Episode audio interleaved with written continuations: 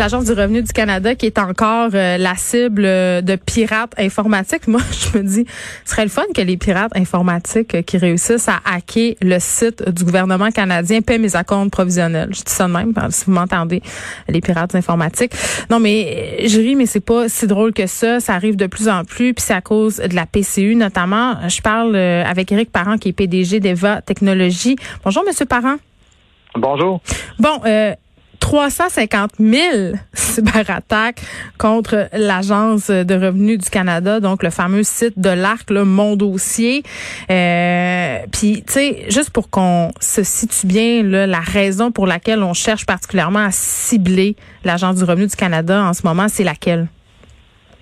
Ben, en gros, les criminels vont toujours aller où est-ce quel est l'argent. Fait que dans le contexte ici avec la PCU et puis les, les autres vulnérabilités que le programme a, mm. ça ouvre la porte à de l'abus. Et puis c'est là qu'il y a l'argent. Fait que c'est là que les criminels vont aller. Oui, puis comment ils procèdent en fait, euh, puis on en a déjà parlé ensemble. Puis c'est quand même un stratagème d'une simplicité désarmante, là, Monsieur Parent. Euh, le contribuable se fait voler grosso modo son identité par un fraudeur, euh, l'utilise afin de demander la PCU à sa place, et là euh, le fraudeur demande à l'ARC de lui verser sa prestation dans un autre compte de banque qui est ouvert au nom de sa victime dans une banque virtuelle, et là l'argent disparaît super facilement. Il y a des gens là, peut peut-être qu'à la fin de l'année, vont avoir toute qu'une surprise quand va venir le temps de faire leur déclaration de revenus. Là. Ben, c'est pour ça que les experts, on trouve ça aberrant qu'ils n'ont pas mis en place deux contrôles vraiment simples. Le premier, c'est quand tu demandes la PCU, ils devraient t'envoyer une lettre à ton adresse qui est déjà dans ton dossier pour te dire que tu viens de demander la PCU. Fait que là, au moins, on saurait avant la fin d'année fiscale. Mm-hmm. La deuxième chose, ben, quand on fait un dépôt dans un compte, un nouveau compte de banque, surtout un compte de banque virtuel, ben, il devrait avoir des contrôles additionnels. On devrait avoir quelqu'un qui valide euh, est-ce que c'est vraiment le compte de cette, de cette personne-là? Mm. Considérant qu'on paye nos taxes puis que les banques rapportent tous les comptes de banque qui existent dans les banques à tous les ans, ce serait facile quand même de faire une validation croisée, d'aller vérifier, hey, on est en train de faire un paiement de TCU sur un compte de banque. Il existait-tu l'année passée ce compte-là? si la réponse est non, ben, on fait pas le paiement, on, fait une petite enquête, on, met des contrôles de plus. Ça aurait limité le dommage euh, de façon euh, phénoménale finalement. Mais là, c'est pas ça. Ça passe comme du beurre dans le bois. Mais par rapport au fameux compte virtuel, M. Parent, j'ai une question. Le on est inscrit au service de veille d'Equifax et de TransUnion, là, notamment si on était victime de vol de données, si on est un client des jardins euh, ou autre, parce qu'il y a plusieurs entreprises maintenant qui offrent cette protection-là à long terme pour éviter le vol d'identité. Si un compte de banque est ouvert en notre nom, est-ce que on va recevoir une alerte ou c'est pas colligé, c'est pas comme une demande de crédit? Bon, ben, c'est une excellente question. Euh, premièrement, ces services-là, tu sais que moi, je les ai pas très chauds au cœur. Hein, mm-hmm. euh, c'est, sûr que j'ai pas grand-chose de bon à dire. Mais faut pas oublier que chaque banque fait affaire avec un ou l'autre. Hein, ils font pas affaire avec les deux. Fait qu'il y a des banques qui vont faire affaire avec TransUnion, il y a des banques qui vont faire avec avec Equifax. Fait que ça, ça veut dire que si tu ouvres un compte chez TransUnion, puis que toi, ton alerte est sur Equifax, ben ça peut prendre jusqu'à 30 jours avant que tu reçoives, euh, que, les deux services se parlent, échangent des données, puis qu'un jour, tu vas savoir qu'il y a un compte qui est ouvert. Puis en 30 jours, on s'entend qu'on peut faire des dommages? Ben, parce que le PCU, il paye, en, il paye en même semaine que tu fais la demande, quasiment. Il, voulait, c'est sûr que c'est politique, hein, on voulait être efficace. Fait qu'on va faire le paiement très rapidement. C'est sûr que ça, c'est un des problèmes. Mais l'autre problème, c'est que c'est pas un service de protection. On te le dit après que tu as eu l'accident de voiture. On te dit, hey, tu viens de manger une claque. Fait que c'est pas vraiment une protection. C'est un service d'alertage, oui. Un service d'alertage qui est pas très bon, mais ce n'est pas une protection. Et là, M. Parent, euh, ce que je comprends, c'est que le gouvernement canadien, puis j'imagine que ça doit être la même chose au gouvernement du Québec, euh, n'est pas n'est pas équipé là, pour faire face à un tel niveau de bombardement parce que il y a un nom pour cette stratégie là. là. Euh, on essaie de rentrer frénétiquement, donc ce sont des attaques euh, qui virulentes qui se multiplient en nombre et qui, qui continuent dans le temps. Là. Ben, ils sont pas équipés. En réalité, s'ils voient qu'il y en a 350 000 en 12 heures, ça veut dire qu'ils ont, des mécanismes en place pour les arrêter et les compter. Fait que ce, ce bout-là est peut-être pas si alarmant que ça. Des fois, ces chiffres-là nous sont lancés dans la face pour, euh, pour être impressionnants. Euh, parce que 350 000 essais, euh, c'est, tous les sites web reçoivent des, centaines de milliers d'essais par jour. Fait que c'est, c'est pas nécessairement catastrophique. Ça, dépend d'un paquet d'autres facteurs. Fait que dans ce contexte-ci, moi, le chiffre, je le prends à la légère. C'est clair qu'il n'y a pas 350 000 personnes qui sont distribuées sur la planète qui essayent de C'est des scripts automatisés. C'est des programmes que les attaquants roulent qui essayent des différentes combinaisons de, choses. Mm. Et puis, s'ils sont capables de les compter, ça veut dire qu'ils sont capables de les arrêter. Fait que c'est pas là qu'il y a le problème. C'est ceux, c'est ceux qui n'ont pas compté. Fait qu'ils nous disent 350 000, mais le problème, c'est qu'il y en a peut-être 351 000, puis l'autre 1000, ils les ont pas vus, puis c'est ceux-là qui viennent de faire une fraude. Oui, puis du côté euh, de l'ARC, euh, bon, il y a une politique, évidemment, euh, de transparence. Si le gouvernement s'est engagé justement à dévoiler, ben, ils n'ont pas le choix. au regard de la loi, si les informations des citoyens sont compromises, ils doivent nous en informer.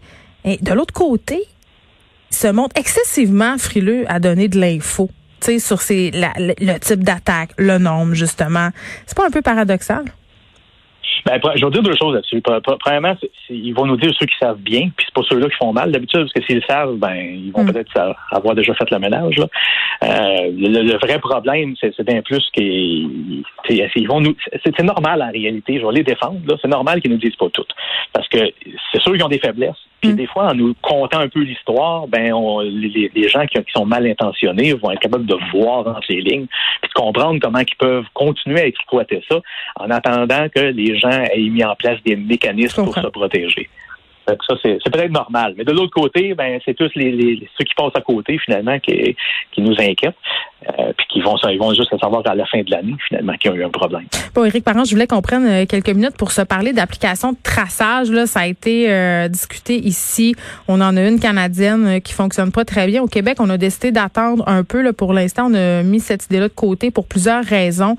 L'Angleterre décide d'aller de l'avant avec ça, cherche à élaborer sa propre application de traçage au niveau national. mais ils vont faire affaire. C'est ça que c'est peut-être ce bout-là, moi, dont j'aimerais discuter avec toi. Euh, abandonne, si on veut, la solution centralisée là, et s'en vont avec des modèles euh, favorisés par Google et Apple. Il me semble que ça, c'est donner beaucoup, énormément de pouvoir à des entités qui en ont déjà beaucoup trop, à mon sens. Là. Oui, c'est juste qu'au bout de la ligne, ils, savent déjà tout sur nous. Que c'est pas la, la, la, on peut-tu arrêter de leur en donner plus à un moment donné? Ouais, mais non, on, donne seulement une poussière de plus, là, finalement. Euh, le fait qu'ils ont abandonné ça, je trouve ça un peu drôle parce que le, le, UK, l'Angleterre, c'est une des places qui avait dit au début, on, s'en fout, puis let's go, là, tout le monde frottez-vous ensemble. Puis ça n'a pas donné des très bons résultats. Là, ils sont en train d'essayer de se revirer de bord et puis de, prendre le contrôle là-dessus. Mm. Mais toutes ces applications-là, il y a quand même une faille à la base. C'est que si ce n'est pas imposé, puis c'est pas 80 et, et plus, disons, de la population qui l'utilise, c'est pas très efficace on nous présente ça comme la solution tout le temps. C'est, ouais, mais ça, c'est ça qui, c'est ça qui me dérange, moi. C'est sûr que des fois, quand on veut que, justement, que le public adhère, faut être marketing, faut être vente, faut, faut, mm-hmm. faut, arriver avec ces, ce genre de phrase-là qui dit que ça va être merveilleux.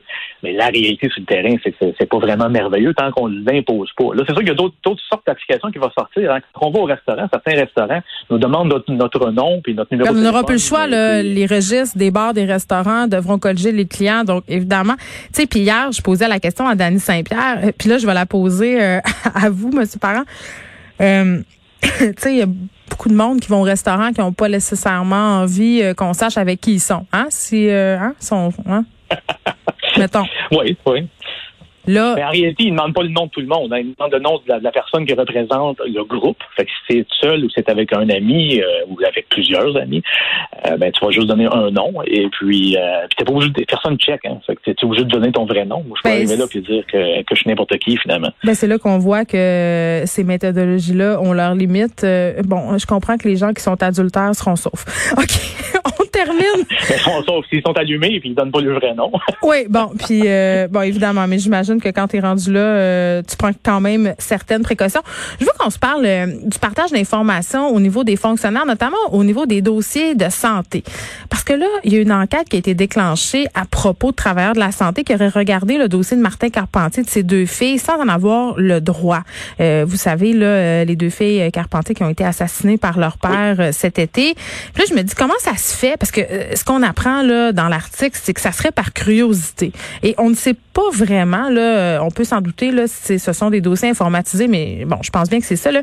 Donc, des employés curieux qui, sont allés fouiller dans, dans, dans, dans une curiosité morbide, j'allais dire, pour aller voir des informations euh, sur ces trois personnes-là. Puis je me dis, comment, comment ça se peut que tout le monde tous ces travailleurs-là, comment ça se fait qu'ils ont accès à ces dossiers-là et comment ça fonctionne au niveau de l'information? Est-ce que ce serait pas possible de mettre un espèce de système de gradation là, pour avoir accès à ce type d'informations-là qui sont toutes assez sensibles? Ben, c'est sûr que la granularité devrait être revue, peut-être, dépendant c'est qui qui a eu accès. La quoi? De la, granularité de l'accès. Qui, qui, a le droit à quel niveau? On pourrait se poser cette question-là. Ça dépend c'est qui, hein, parce que la, la, faut pas oublier que la fonctionnalité d'avoir un dossier partagé est quand même très bénéfique pour la, population. Fait qu'on peut aller dans une clinique ou dans un CLSC, le médecin ou le, le, personnel médical vont avoir accès à notre dossier. Fait que ça accélère les choses. Et fait que ça a beaucoup de bons. Le, côté négatif, puis ça, c'est pas nouveau au milieu de la santé. Là. On a eu le même problème avec les, les anciennes, les plaques automobiles, à l'époque, quand il y avait zéro contrôle là-dessus. Mm-hmm. Euh, tout le monde pouvait demander à leurs amis policiers de, vérifier une plaque, de donner l'adresse de, quelqu'un. Euh, ça a évolué, évidemment. On n'est plus, on est plus dans les années 70 euh, et 80. On est rendu plus loin. Fait que là, la santé, ben, c'est, est-ce qu'on veut enlever cette fonctionnalité-là ou mettre en place des contrôles beaucoup plus poussés? le gouvernement qui vend les données aussi, là, aux pharmaceutiques? Oui, ça, c'est un autre sujet. on serait supposé faire de l'argent là-dessus. Si on fait de l'argent, c'est peut-être moins pire, là, mais. Non, mais il n'empêche qu'on ne veut pas que nos dossiers de santé se promènent puis que les gens commencent à checker euh, les dossiers. Je sais pas, moi, tu vois quelqu'un d'un média, tu travailles dans un hôpital, euh, là, tu t'en vas regarder ces informations privées. Il faudrait pas que ça arrive, ça, là. là. Non, c'est sûr. C'est pour ça qu'il y a de la journalisation en place. C'est pour ça que dans certains contextes, ils peuvent s'apercevoir qu'il y a eu de l'abus. Euh, fait que c'est pas facile de mettre en place des mécanismes qui vont être parfaits pour faire les alertes sur ce genre de choses-là. Mais dans ce cas-là, il y en a eu. Dans contexte ils l'ont trouvé. Là. Oui, mais c'est merveilleux, je trouve, parce que quand tu prends quelqu'un, tu le tends sur la place publique, ben les autres vont, vont réaliser que c'est vraiment dangereux de faire ce genre de choses-là. Ça sert d'exemple. Euh, ça sert d'exemple. Éric Parent, merci. Éric Parent, qui est PDG d'Eva Technologies. Merci.